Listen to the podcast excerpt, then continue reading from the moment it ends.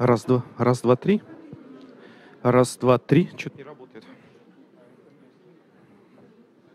Раз, два, три. Раз, два, три.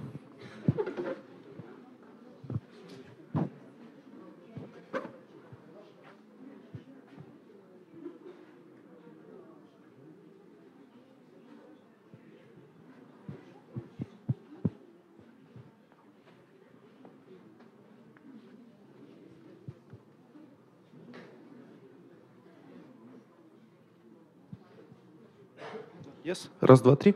Дорогие друзья, да, мы продолжаем, точнее, э, завершаем наши ноябрьские диалоги. Э, напомню, что у нас следующие диалоги состоятся в декабре в Высшей школе экономики 22 декабря. Э, будем подводить итоги года уходящего. У нас третий диалог, но у нас редко диалоги обходятся без форс-мажоров и каких-то, да, значит, ситуаций. Uh, у нас один участник, к сожалению, не смог прилететь по причине банальной просто потери документов перед вылетом. Поэтому uh, мы вдвоем с, с абсолютно блестящим нашим другом, политиком, uh, общественным деятелем, нашим, нашим дорогим Львом Марковичем Шлосбергом проведем. Лев Маркович.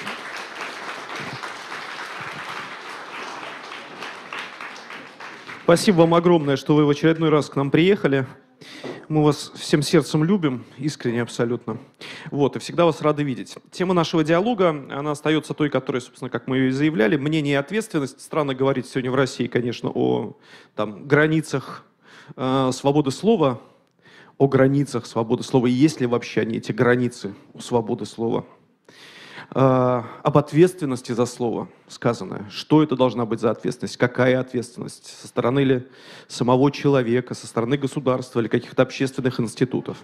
Но э, и это был бы странный такой, может быть, теоретический какой-то оторванный от реальности диалог, если бы не наша реальность, которая нам все время подбрасывает какие-то истории, которые заставляют себя об этом задумываться. В частности, такая история произошла в э, Э, с псковской журналисткой, вашей знакомой, близкой знакомой, э, Светланой Прокопьевой, которая, высказав свое мнение, свое личное мнение по э, истории, которая произошла в Архангельске, что называется, как у нас принято говорить, получила по полной программе. И жизнь ее и судьба изменились на 180 градусов, перевернулись.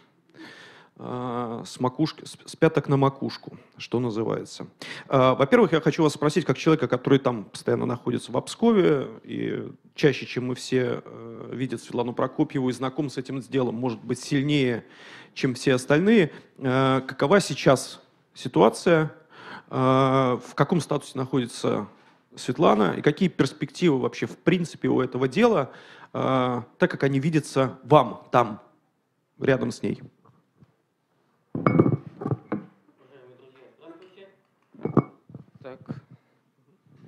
Уважаемые друзья, здравствуйте. Абсолютно правильно Николай начал разговор с дела Светланы Прокопьевой, когда мы обсуждаем мнение и ответственность. А, дело находится в самой переломной ситуации. Прокуратура намерена использовать дополнительное время для согласования обвинительного заключения – в 10 дней прокуратура области не уложилась. По закону они могут продлевать этот срок до 30 дней. Э, нам известно, что Светлана и ее адвокаты завершили ознакомление с 10 томами уголовного дела.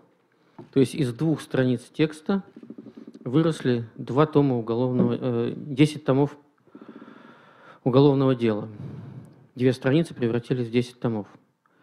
И мы ждем, что потребует Следственный комитет, что будет представлено в суд. Светлана находится на свободе, у нее подписка о невыезде за пределы Псковской области без разрешения следователя. Есть понимание того, что за делом установлен высокий политический контроль, который уходит в Москву, как и сами корни этого дела уходят в Москву. Э, я полагаю, что в этом зале, если не все, то почти все помнят, о чем идет речь, но я все-таки в нескольких словах поясню. Э, в октябре минувшего года в приемной Архангельского ФСБ молодой человек, которому не было 18 лет, взорвал принесенное с собой взрывное устройство. Он погиб, он является единственной жертвой этого теракта. Несколько людей, находившихся там же, получили ранения, то есть есть пострадавшие. И Светлана написала текст, который она прочитала в эфире «Эхо Москвы» в Пскове.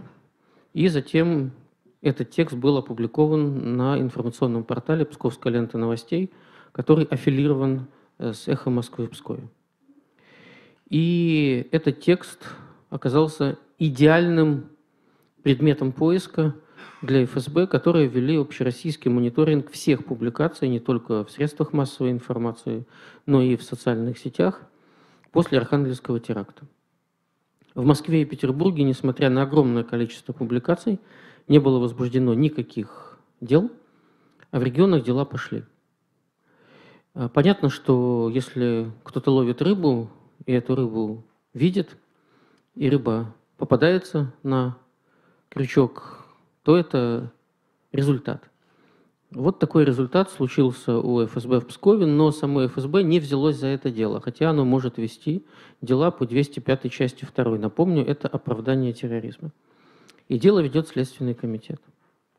А в этом деле сменился следователь. Первый следователь по этому делу ушел в декретный отпуск по уходу за ребенком. Это случай беспрецедентный в российской правоохранительной системе. Об этом знают в Пскове, но об этом не очень широко известно в стране. То есть человек так или иначе не захотел заниматься этим делом. Мы это так воспринимаем.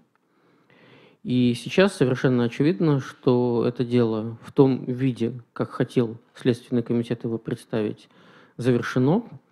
Это дело пытается представить Светлану Прокопьеву человеком с антигосударственными наклонностями. Это совершенно очевидно по тому, во что оно выросло, это дело. А ведь Светлана поставила, по сути дела, вопрос один об ответственности государства за то, что в государстве появляется в стране не в государстве, в стране появляются террористы. Кстати говоря, а, есть и другая интерпретация событий в Архангельске. Я ее придерживаюсь. Это был не теракт, это было публичное самоубийство. И тогда совершенно иначе выглядят все события и в Архангельске, и в связи с Архангельском. Если почитать то, что писал погибший Михаил Жлобецкий, совершенно очевидно, что его критичное отношение к государству носило крайние формы, и в качестве ответного действия он выбрал вот такой приход со взрывным устройством в ФСБ. Светлана ни единым словом его не оправдывала. Ни в одной части своей статьи она не призвала кого-либо следовать, а это обязательный квалифицирующий признак преступления. Оправдание терроризма обязательно предполагает призывы воспроизводить ту же модель она поставила единственный вопрос. Ответственно ли государство за то, что появляются такие молодые люди, у которых не получилось самореализоваться в политической жизни, и с которыми происходит такая трагедия. Она исходила из того, что произошла трагедия, погиб человек. И вот этого вопроса ей не простили. Как мне представляется, э, это дело было само по себе предрешено, поскольку оно стало общей частью отчетности о последствиях этого террористического акта, как его квалифицируют российские следователи власти. И здесь есть один очень важный момент. Террористический акт любой страшен не сам по себе. Страшен эффект террористического акта. Именно поэтому он является террористическим актом. Страшен эффект э, паники. Страх сам по себе вызывает очень сильное общественное волнение – то есть террористический акт всегда выходит за пределы того события, за пределы того факта, которым он сам является. В этом особенность терроризма как такового. И совершенно очевидно, что власти были испуганы волной общественного резонанса, возникшего после этого террористического акта. И вся реакция властей по всей стране связана именно с э, страхом перед этим общественным резонансом. Это дело стали обсуждать. Как обсуждать, в каком ключе? Это могли быть самые разные обсуждения. Где-то в социальной сети хватило, чтобы молодой человек сделал репост сообщения о теракте, не упомянув его ни в какой отрицательной, ни с какой отрицательной коннотацией. Ведь что еще вменяет Прокопьевой? Что она не осудила. что она не осудила. Это в чистом виде подход 1937 года. Недостаточно каялся, недостаточно заклеймил. Это тот же самый почерк, та же самая стилистика. А, всем понятно, что Прокопьева невиновна. Я абсолютно уверен, что это понимают следователи. Внутри вот этой большой системы сейчас идет некий торг за санкцию по обвинительному заключению. Там вообще реальное лишение свободы до 7 лет. Это совсем не шутки. Но там очень широкая санкция. Вообще российское уголовное право отличается высоким потенциалом к произволу. За это же самое преступление можно получить штраф, а можно сесть до 7 лет. И это означает то, что в руках следствия, в руках суда очень широкая шкала произвола, и выбор конкретного решения осуществляется по политическим мотивам. Учитывая, что господин Песков уже высказался, что Путин осведомлен об этом деле, но это не его дело, то есть вопрос о правах и свободах человека и гражданина, включая право свободы слова, не касается президента Российской Федерации, а мы понимаем, что торг будет идти на очень высоком уровне. Торг внутри системы. Какое действие они сочтут соразмерным самой ситуации. Что касается Светланы, она ведет себя совершенно спокойно и героически – Конечно, как вы понимаете, дело тянется давно, и оно изматывает любого человека. Это несомненно. Э, на мой взгляд, сейчас ее очень серьезно, реально поддерживает солидарность общества. И те люди, кто изначально в первый же день 6 февраля при возбуждении этого дела и обыска сразу же откликнулся, все те, кто присоединился к этому делу, и все, что произошло 1-2 октября, когда сотни медиа в нашей стране опубликовали ее тексты, видеообращения, я думаю, что эта солидарность ее поддерживает. Вопрос заключается в том, что при любом уголовном наказании Прокопьевой, каким бы оно ни было, штраф 10 рублей, там 10 рублей невозможно, но речь не об этом. Любое уголовное наказание создаст прецедент – когда за постановку вопроса об ответственности государства за появление молодых людей, взрывающих себя в приемной, где бы то ни было, можно будет возбуждать дело об оправдании терроризма. И это означает то, что меняется вся полностью природа понимания этого явления. У меня был разговор с одним из представителей Следственного комитета в связи с этим делом, и я его спросил, вы читали 205-ю вторую? Ну, такой вопрос, вы понимаете, риторический. Конечно, читал. Вы читали комментарии к 205-й второй? Конечно, читал. Вы обратили внимание, что то, что совершила Прокопьева, не подпадает под содержание этой статьи в силу официального комментария к Уголовному кодексу Российской Федерации.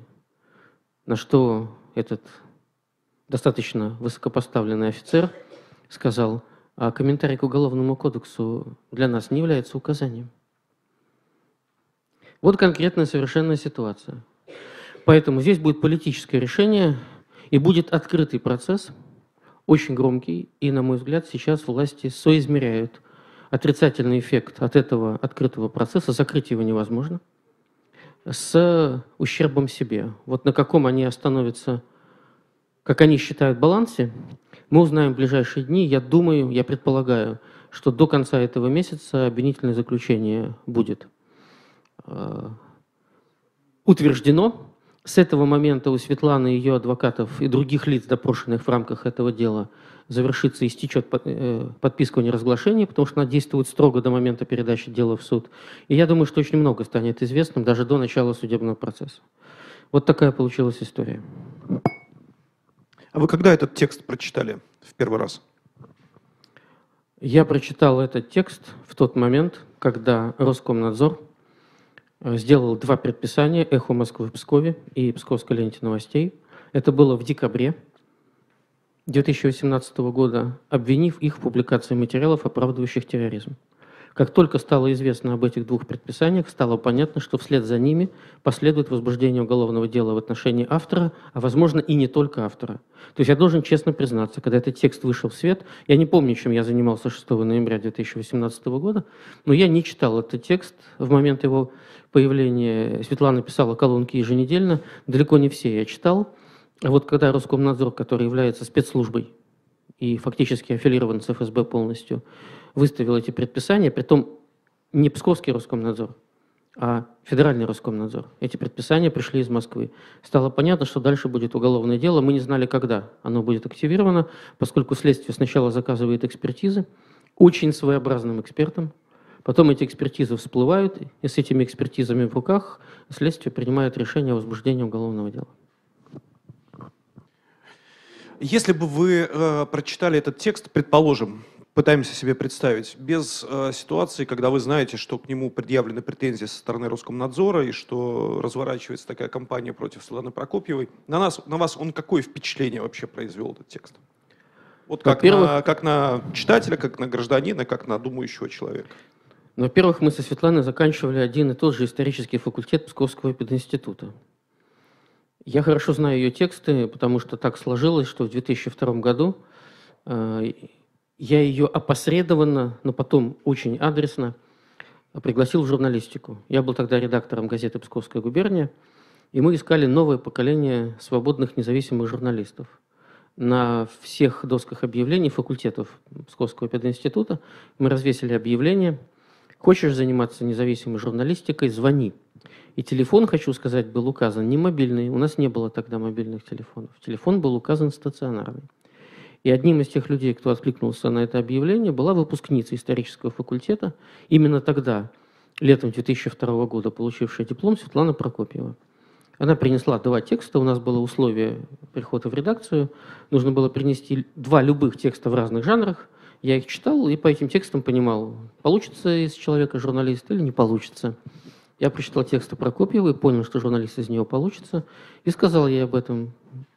Давайте работать. Соответственно, у меня есть своя внутренняя моральная ответственность за все происходящие сейчас события. Поэтому, прочитав текст Прокопьева и уже понимая, чем это все может закончиться, я абсолютно узнал ее стиль, ее язык, ее высшее историческое образование, потому что там есть ассоциация с XIX веком в российской истории. В общем, это обычный, обычный текст Светланы Прокопьевой, который она могла написать не только по этому поводу. Подумать в момент чтения текста, что сейчас за него зацепится система и вытащить 205-ю вторую, на мой взгляд, невозможно, потому что в нем на самом деле нет никаких высказываний, ни в контексте, ни буквально, которые бы оправдывали терроризм. Поэтому предугадать, что может прилететь пуля с этой стороны, я бы не смог. А когда вы в последний раз сталкивались с текстами, ну хорошо, пускай это будет не Псковское эхо Москвы, а просто эхо Москвы, федеральное, где очень много текстов, любое другое СМИ и так далее, так далее, которые бы вам ну вот, если бы вы были редактором, главным редактором этого СМИ, вам бы, вы бы никогда в жизни его не выпустили. Вы знаете, «Эхо Москвы» — это совершенно отдельный случай. Я нет, не конкретно про «Эхо Москвы», а, а в целом вообще про медиа, да. Вы знаете, с одной стороны, я читаю много, с другой стороны, у меня все-таки выключился взгляд редактора. Вот когда вы являетесь редактором конкретного медиа и прочитываете тексты, Э, то это вот сканер. Взгляд редактора – это сканер. Когда человек перестает работать главным редактором, он постепенно, может быть, не сразу, но постепенно становится читателем. То есть вот взгляд редактора, который должен найти тот знак препинания, который вот налит свинцом, нет. У меня сейчас такого взгляда, наверное, нет. Я читаю достаточно много. На самом деле э, нет оснований плакать и расстраиваться. В России много хороших авторов, хороших журналистов. То есть если вот заниматься только чтением, то хватит на весь век. Вот это, слава богу, язык не иссяк. Э, но читать э, с мыслью, а что будет, если этот текст просветят другим сканером, это сдвиг по фазе. Вот такой подход я бы, я бы не хотел, чтобы такой сканер сидел у меня в голове, потому что это шизофрения. Хорошо. Спрошу про конкретных людей. Предположим, вы главный редактор СМИ сейчас в России. Вы бы взяли к себе на работу Аркадия Бабченко, например? Аркадий Бабченко перестал быть журналистом. Его невозможно взять на работу в СМИ, к большому сожалению. Поясните. С формальной точки зрения журналистом является любой человек, который под своим именем, под псевдонимом или даже без имени публикует любой текст, либо изображение. Это журналист. Но при этом журналист должен находиться в состоянии психологическом, а, при котором он работает с текстом как частью языка, частью культуры. К сожалению, Аркадий Бабченко вышел за рамки культуры, и не он один.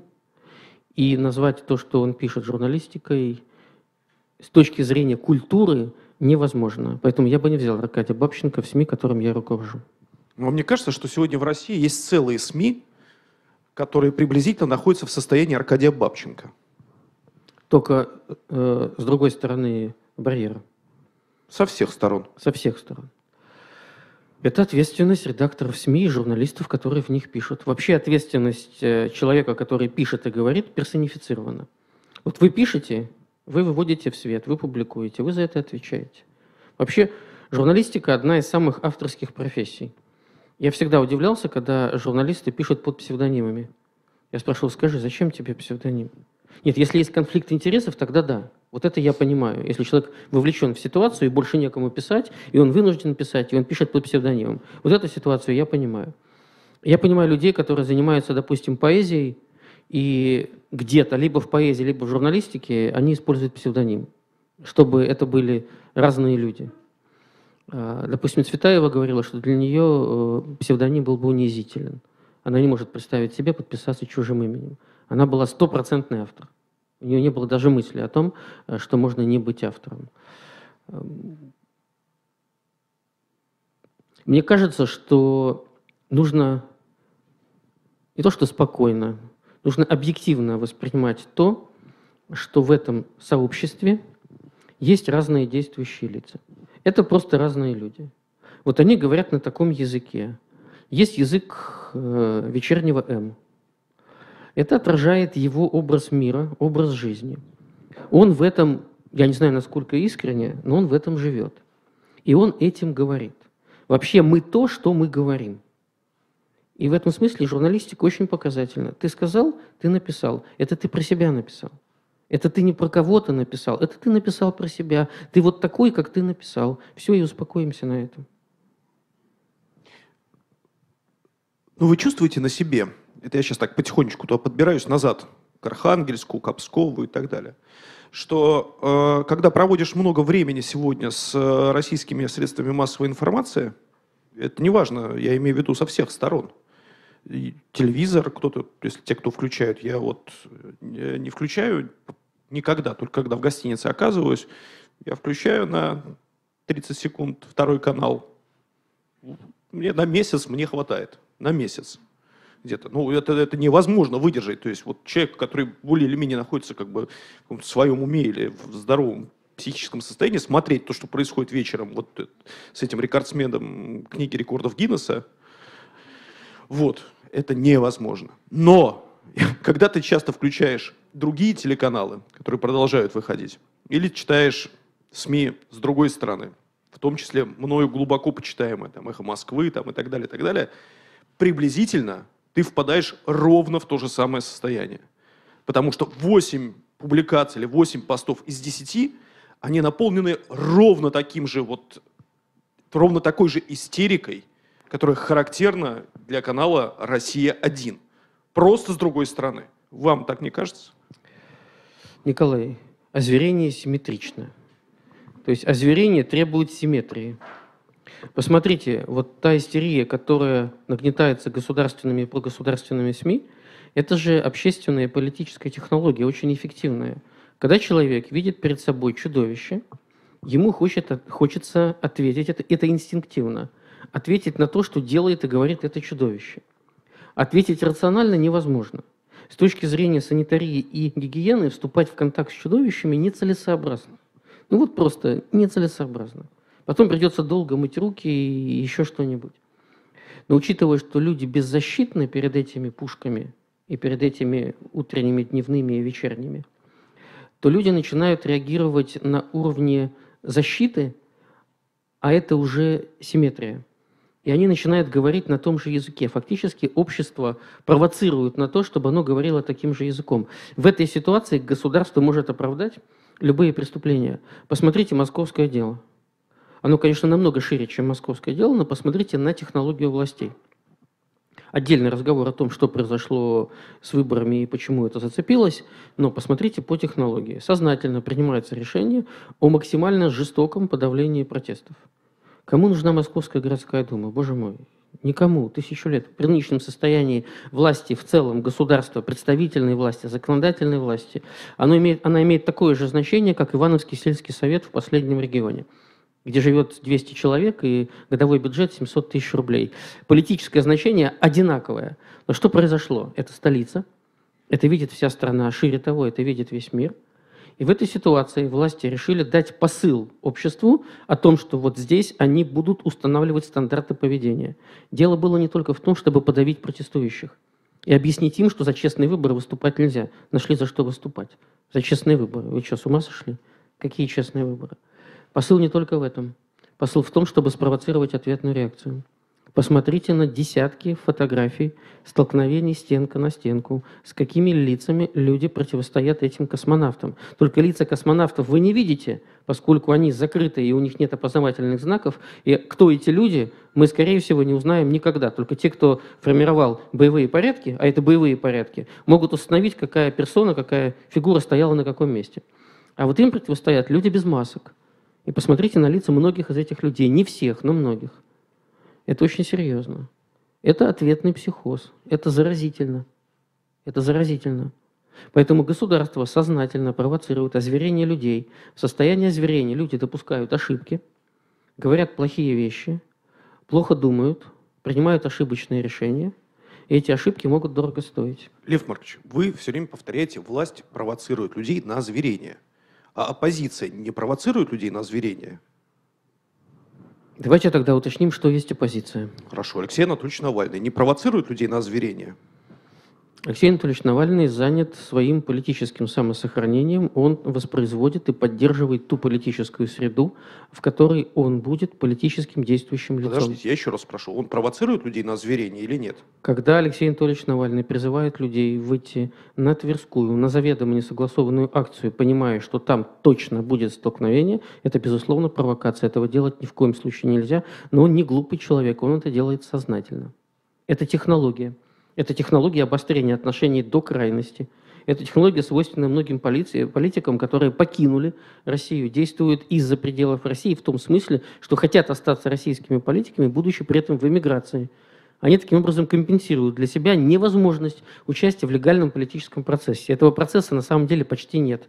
Легальный политический процесс – это то, что мы каким-то чудом в какой-то конкретной ситуации ухватили, даже не могу сказать за что, за хвост ухватили. И, и пытаемся сделать процесс нецивилизованный, процесс бандитский и процесс сугубо криминальный, как он сейчас устроен, процессом хотя бы приличным, хотя бы похожим на, на что-то человеческое.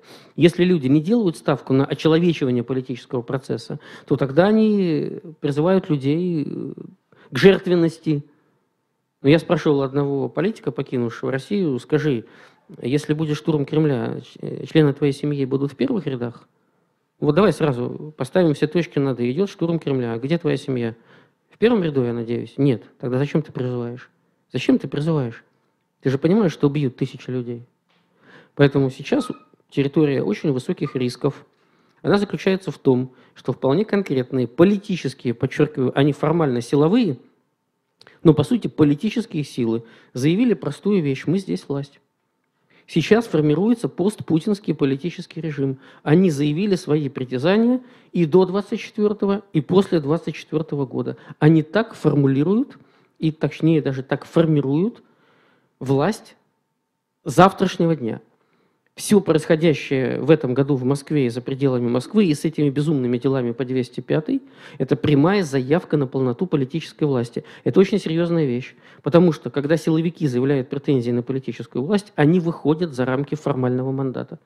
Они заявляют вот все вот, вот эти сопляжуи, начиная с мэра Москвы, это все полная фигня, видите? Они не могут ни разговаривать с людьми, ни порядок навести, ничего не могут. Могут распиливать бюджет, так для этого они не нужны. Посадите любого на это место, дайте инструкцию, будет распил. Они заявили притязание на политическую власть. И в этом суть процесса, который сейчас происходит в нашей стране. На наших глазах эта власть формируется. Какой она будет, сказать абсолютно невозможно сейчас. Ясно, что ни одна из сторон, реально формирующих российскую власть 24 и после – никоим образом не допускает формирования этой власти через выборы. Никоим образом. Этого нет ни в одном их сценарии. Ни в одном. Поэтому такие зверства. И поэтому они хотят получить ответное зверение, они тогда оправдывают себя. Что обязали сделать Собянина? Поблагодарить силовые структуры за то, что справились с бунтовщиками. Он дал присягу на верность завтрашней власти. Спасибо, дорогие дубинки, что пришли и избавили нас от живодеров. Только это были жители Москвы, мирные люди, без оружия. Поэтому сейчас мы где-то участники, где-то свидетели этого процесса. И дело Прокопьевой, и московское дело, и петербургские дела, и сошедшие с ума погожинские примойки, э, помойки окончательно. Это все часть одного процесса. Это люди заявляют свои притязания на политическую власть. Никакой модернизации России по демократическому пути они не предусматривают. Они просто не знают еще, с какой стороны подползти к Конституции. Потому что это Конституция постсоветской эпохи. Она себя исчерпала, и она с ними несовместима. У меня был один случай в областном собрании. Я выступал о выборах и последствиях отсутствия выборов. И в начале выступления читал статьи Конституции, 4 или 5 статей. Мне потом одна девушка-журналист написала, вы читали экстремистскую литературу. Это, это именно так воспринимается. Я видел, я помню лица депутатов во время этого выступления. Они же поначалу не поняли, что я читаю Конституцию. Они пытались понять, что это вообще, что он читает. Права и свободы человека и гражданина являются высшей ценностью, обеспечивается государством, и, и, э, являются смыслом, содержанием деятельности органов государственной власти. Это же экстремистская литература, это настоящий экстремизм. Поэтому сейчас есть абсолютный конфликт писанного государства и фактического государства. Он не может продолжаться долго. Он качнется либо в ту сторону, либо в другую сторону. В этом смысле мнение – это последнее оружие, извините за такое слово, которое остается у свободных людей. Есть мнение, а есть еще общественное мнение. И общественное мнение сейчас – страшнее для людей, заявляющих свои притязания на эту завтрашнюю власть, чем что бы то ни было, потому что с общественным мнением они не могут сделать ничего.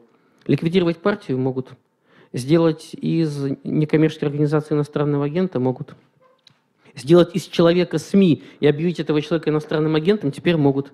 Два дня назад они придумали уникальную, невиданную нигде в мире правовую конструкцию, что гражданина можно объявить средством массовой информации. Вот объявить, ты СМИ, вот тебе три буквы. Ты СМИ.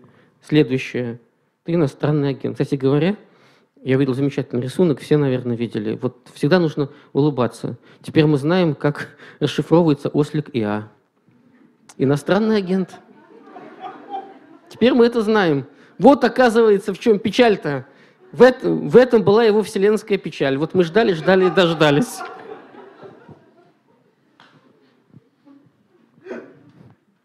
Коль, надо улыбаться. Глубоко копаете, Лев Так это не я, это, это Алан Милн в свое время написал, Захадер перевел, а мы теперь догнали. Ну, ну что с этим делать? Что с этим делать? Такая жизнь. Я считаю, что у нас много поводов для оптимизма. Возвращаясь к нашей теме. Мнение и ответственность. А, ответственность в данном случае лежит, конечно, без сомнения на руководителях СМИ, на, э, на тех, кто, собственно, отвечает за этот вопрос. Когда главный редактор видит, что текст, который он публикует, пускай он носит там, анти, антиправительственный какой-то, антигосударственный там, характер и так далее, и так далее, но при этом абсолютно четко считывается, да, что это, эта штука направлена на разжигание э, и на обострение. Вот на ваш взгляд, в этом случае в главном редакторе должен в первую очередь просыпаться редактор, главный редактор, или гражданин своей страны, который и в том, и в другом случае, будучи редактором, профессия, всего лишь профессия, и будучи гражданином, несет ответственность за то, что происходит с ним, с его страной, с его окружением, с его будущим, с будущим его детей. Вот когда он принимает решение ставить такой материал? Николай. Да. Ты разжигаешь. Смотрите, друзья, когда человек является главным редактором, то главный редактор в нем не может засыпать никогда. Вот 12 лет, пока я был главным редактором Псковской губернии, главный редактор не засыпал во мне никогда. Потому что это рефлекс. Главный редактор – это рефлекс. И ничего плохого в этом нет. Должен ли главный редактор предвидеть возможные общественные последствия тех или иных текстов, публикации тех или иных текстов? Хорошо бы предвидеть, но не всегда получается. Просто объективно. Я абсолютно уверен в том, что ни сама Светлана, ни главный редактор Псковского эхо, ни главный редактор Псковской ленты новостей никакой частью мысли не могли предположить, во что выльется эта публикация. Была профессиональная журналистская работа, реакция на событие, которое имело резонанс, значительный общественный резонанс в масштабах всей страны. Поэтому если в редакторе начинает в первую очередь включаться цензор – ну, цензор. Это же цензура. Если ты, если ты понимаешь, что высказанная мысль Ответственность. имеет... А, на самом деле цензура – это тоже ответственность. Цензура – это тоже ответственность. Только Сейчас это, вижу вот Владимира только... Ростиславовича Мединского, нашего знакомого, потирает руки, ну вот, вот, господин, мы близко. Господин, нет, нет, смотрите, господин Мединский – это про другое. Господин министр – это про пропаганду. Это про пропаганду. И Хорошо. Это, Итак, и это цензура – это тоже Вернем. ответственность. Нет, я могу сказать, в чем заключается... Я говорю о цензоре, который включается в редакторе. Открою, не знаю, тайну или не тайну. Мы понимаем, что цензура – это государственный институт. Это когда государство проиллюстрирует тексты перед тем, как они могут либо не могут выйти в свет. Это когда Николай I соглашается быть персональным цензором Пушкина и таким образом выводит его якобы из-под контроля Бенкендорфа, хотя на самом деле никуда он его не выводит. Особенность цензора заключается в том, что цензор всегда может оправдать себя тем, что заботится о жизни и свободе человека. Вот мы вычеркнем эти строчки, и ты останешься на свободе. Это благодеяние или это не благодеяние? Потом десятую главу Евгения Онегина расшифровывают по буковкам, и больше, чем сейчас расшифровали, судя по всему, уже расшифровать не смогут. Редактор всегда цензор. Главный редактор любого СМИ несет функцию внутренней цензуры, не являясь представителем государства. Он отвечает в том числе за безопасность СМИ. Я точно знаю, что любой главный редактор хотя бы один раз в жизни не выпускал в свет текст. И это не только случаи профессионального несоответствия, что я не буду это публиковать, потому что это некачественно сделано. Это в том числе и вопрос, во что это выльется. Если главный редактор какого-либо значительного СМИ это отрицает, скорее всего, это неправда. Скорее всего, это неправда. Вопрос заключается в другом текст, который снимается, он на самом деле вступает в противоречие с законодательством, либо включается страх. Вот это и есть водораздел. Если включился страх, и ты отказался опубликовать материал, потому что тебе страшно, то ты не цензор, ты трус. А если ты увидел, что на самом деле в тексте есть состав, ну это твоя работа не выпустить этот цвет в текст. Хорошо. Это а просто третий, твоя работа. А есть третий вариант. Вот вы главный редактор. Или я главный редактор и так далее. Приносит тебе или присылает материал человек, который пользуется огромным обще... огромной общественной поддержкой, ну, определенной части общества. И ты гарантированно знаешь, что публикуя его материалы, ты... эти люди становятся твоими читателями. Это просмотры, прочтения, рекламные бюджеты и так далее, и так далее, и так далее, и так далее. В какой-то момент, ну, он тебе приносит, приносит эти тексты и так далее. Но в какой-то момент ты понимаешь, что ситуация политическая в стране, ты же, ты же гражданин, ты каждый день как бы с этим живешь, ты ходишь по этим улицам и все прекрасно понимаешь, что происходит. В этот момент человек тебе приносит текст, в котором нет буквально нарушения законодательства. Как вы говорите, буквального нарушения. А, но ты понимаешь, что публикация этого текста повлечет за, за собой такие события в стране, на улицах города, так далее, так далее, которые тебе, как гражданину, кажутся э, угрозой для государства, угрозой для общества, угрозой для будущего страны. Что в этот момент главный редактор, ну, вы, например, сделали? Николай, я хочу увидеть такой текст. Нет, я хочу, увидите, не я хочу увидеть такой текст, чтобы я понимал, у меня в руках три листа бумаги, которые могут перевернуть историю страны. Вот я хочу такой текст читать и понимать, что есть человек, который его написал. Потому что в том, что выходит сейчас в нашей стране, я читаю много вот таких текущих материалов.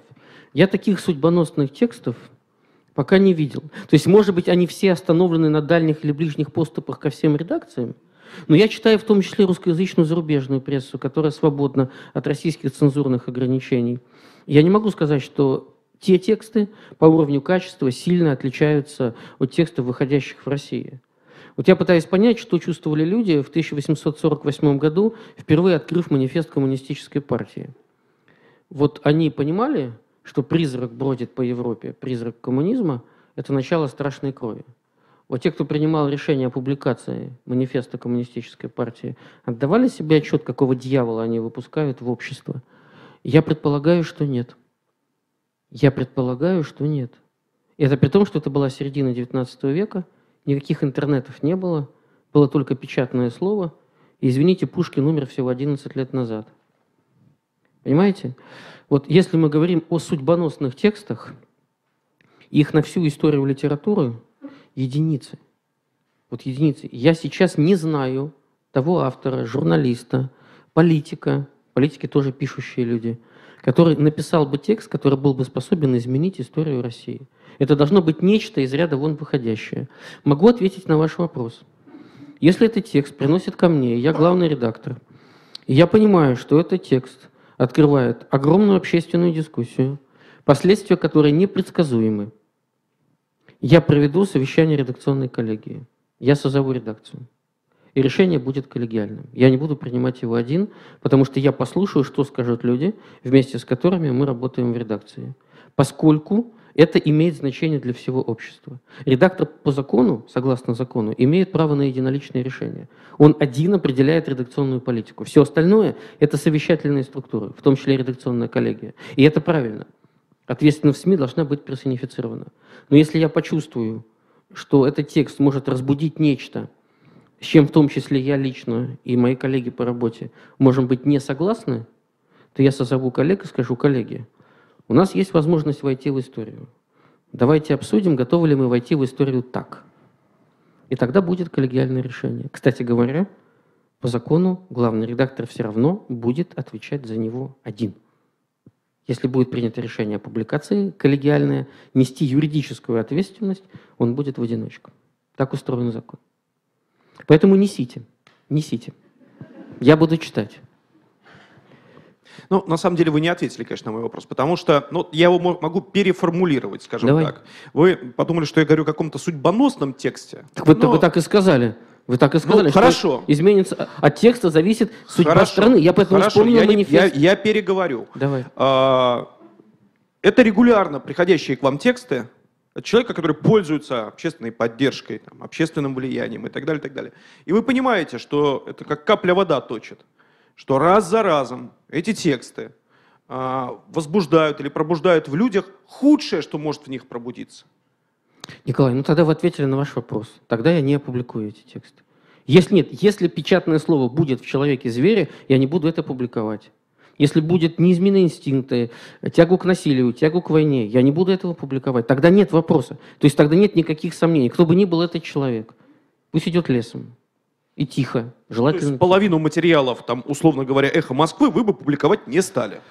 Слушайте, я не могу сказать, что... Я имею в виду весь телеканал России, это понятно. Ну, в смысле, все общественно-политическое вещание там. Слушайте, Первого, второго НТВ и, так, и половину «Эхо Москвы». Николай, я не могу сказать, что я знаю содержание того, о чем вещает Россия-1, 24 и 124. Я просто не знаю, что у них там есть. Вы, вы, вы включаете в гостинице на 30 секунд, а я вообще не включаю. То есть я не знаю, что, что у них там, что в этом зоопарке, мне неизвестно. Вот, я не думаю, Бандера что... там! Слушайте, я, я не думаю, что я не думаю, что там есть тексты. Я вчера включил вечером, кричит Соловьев, он кричит, причем минуты две просто кричит в камеру «Бандера!» Ну Бандера, потом этого «Шухевич! Шухевич!» Еще две минуты, орет.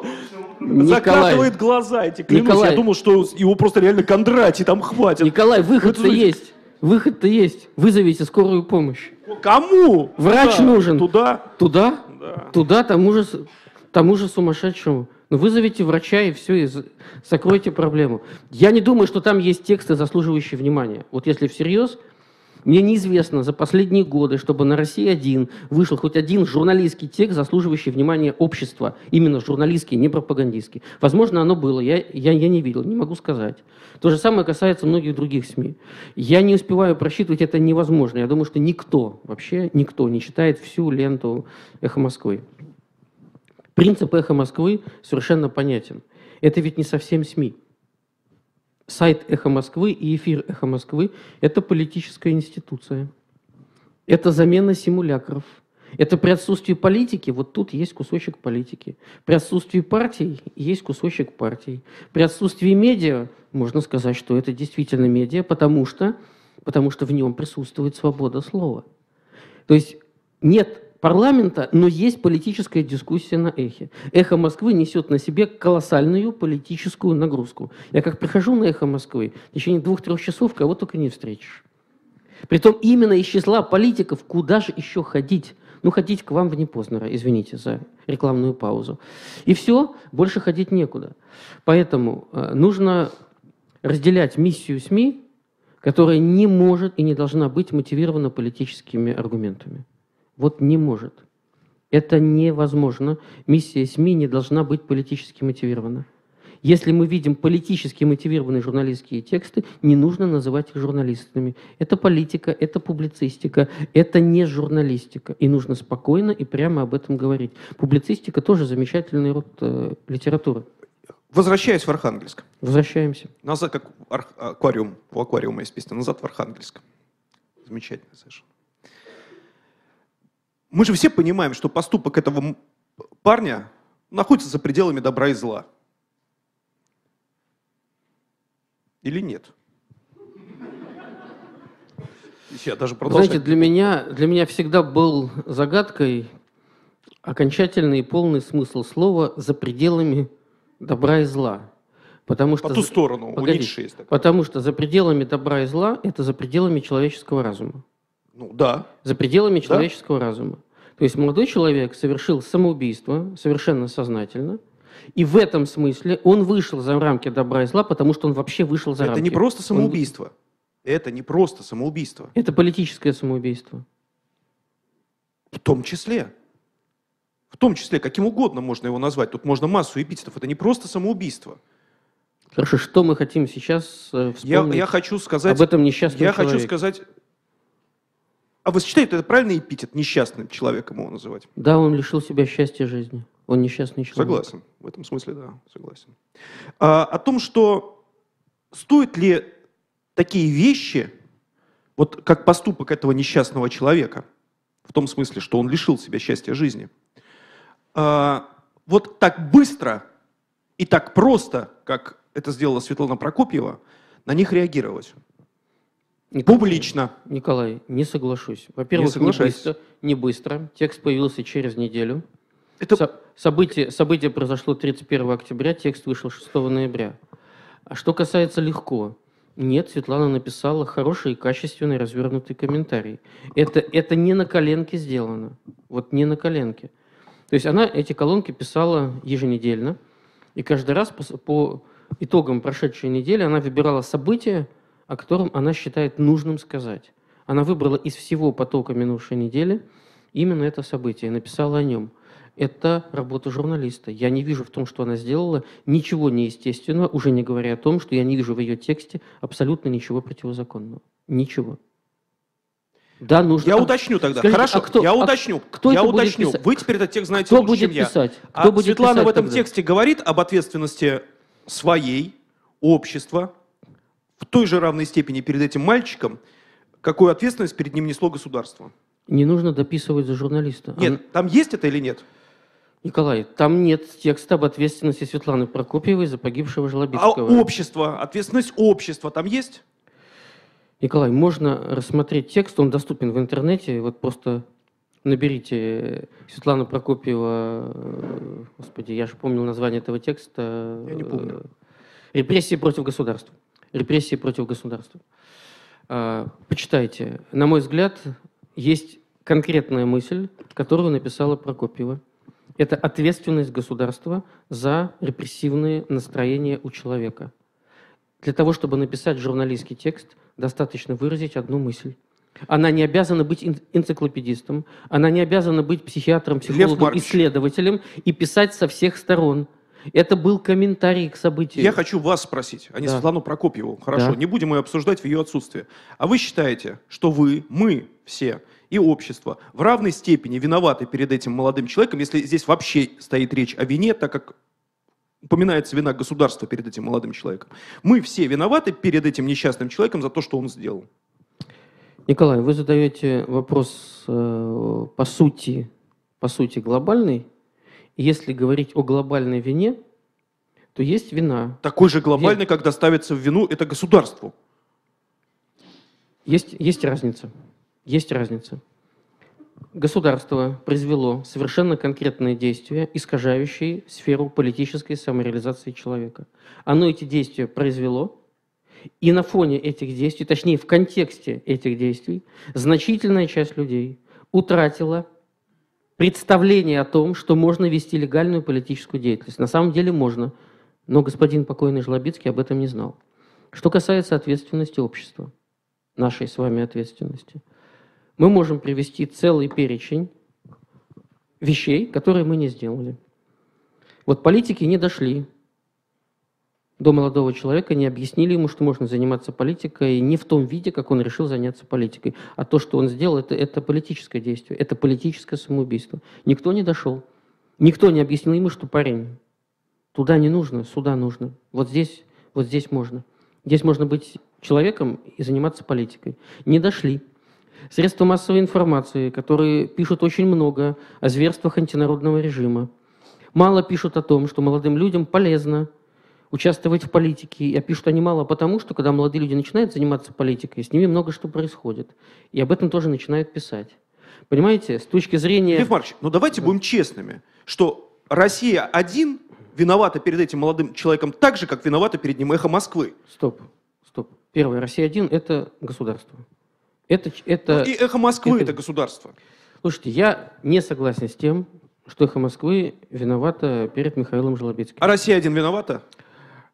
Государство виновато. Нет никакой России один. В отличие от эхо Москвы, нет такого средства массовой информации, как «Россия-1», потому что «Россия-1» аффилирована с государством со всеми признаками своей редакционной политики, полностью аффилирована. «Эхо Москвы» взаимодействует с государством. Лев Маркович, но мы же говорим с вами про общественное настроение, и мы с вами до этого 40 минут говорили про то, что со всех сторон в людях выпестывается и выращивается истерика, эмоциональная истерика, которая ведет к чудовищным срывам, к депрессиям, к чему угодно, в том числе, на мой взгляд, к таким поступкам, которые совершил этот несчастный человек. Со всех сторон, не только со стороны государственных СМИ. Николай,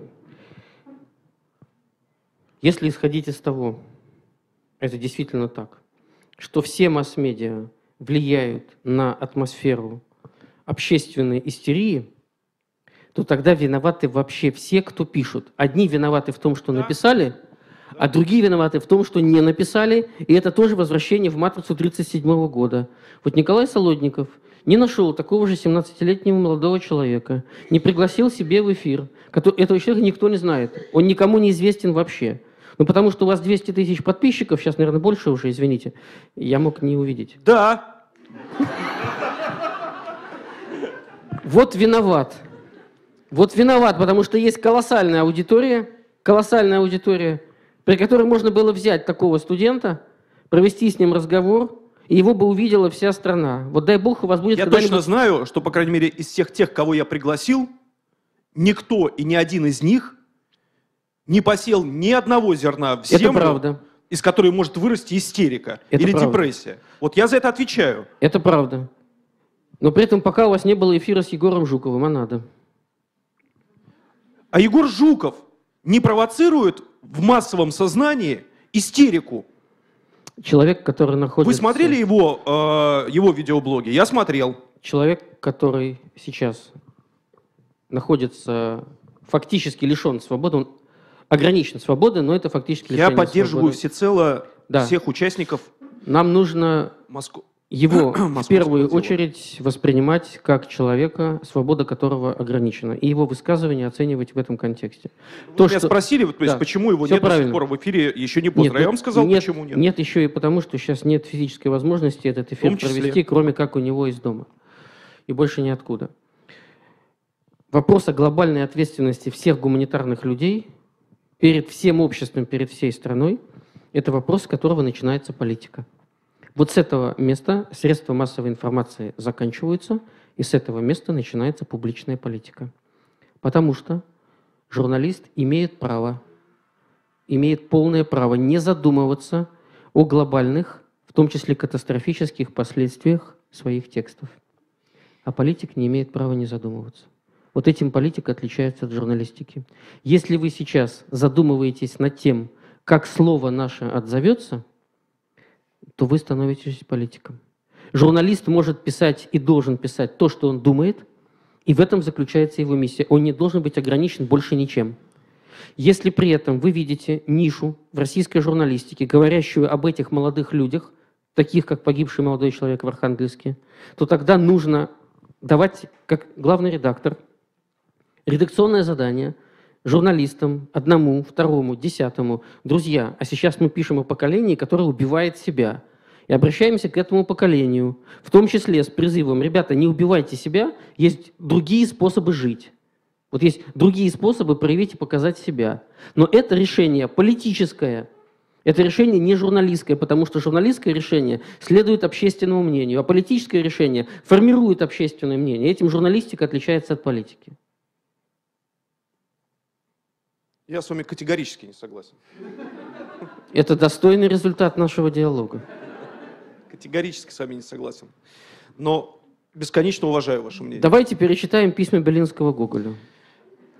Мне кажется, что нам есть о чем... Э... Нет, нет, между прочим, между прочим, я слышал несколько поддерживающих откликов вот в этом немного Я, я думаю, что, Лев Маркович, нам есть о чем поразмышлять. Да. Это, это та после, самая переписка, которую сейчас полезно читать в начале 21 века. Переписка Белинского и Гоголя. Они о чем переписывались? О родине. Они переписывались, что же будет с Родиной и с нами. Вот в самом буквальном виде. И в этом смысле это все абсолютно современно. И, кстати говоря, им не мешали все эти гаджеты. Необходимость каждые 15 минут отвечать на 15 сообщений и необходимость реагировать на то, на что можно не реагировать. Вот мы сейчас, кстати говоря, из средства массовой информации отягощены огромным числом, и политики то же самое, необязательных реакций. Очень много мусора. Очень трудно выделить главное. Этот парень, скорее всего, тоже запутался в мусоре, читая всякого рода мусор, в том числе анархийский мусор. И это привело его к такому чудовищному финалу. Во всех средствах массовой информации вот все-таки должна быть Во точка. всех средствах должна быть информации. Точка, не надо обелять то, что обелять не надо, которой... Лев Маркович. Слушайте, не надо. Не надо обелять то, что об... не, сейчас да, даже не нуждается ни в каком обелении. Сейчас, сейчас Николай сделает меня адвокатом эхо Москвы. Я, я вообще понял тайную цель этого диалога. Ему нужен был адвокат эхо Москвы. Не дождетесь. Спасибо. Не, СМИ свободны. СМИ свободны. Каждая СМИ отвечает за себя. Каждый главный редактор отвечает за себя. Каждый журналист отвечает за себя. И каждый политик отвечает за себя. А потом приходит Николай Солодников и спрашивает, какого черта? И он имеет на это полное право. Это и есть свобода. И ответственность. Мнение и ответственность. И ответственность. Мнение и ответственность. Заметьте, в конце мы все-таки, в завершении, не в конце, мы все-таки пришли к согласию. Ну, спасибо вам огромное, Лев Маркович. Спасибо. Все, спасибо вам огромное. Увидимся 22 декабря. Спасибо. Спасибо.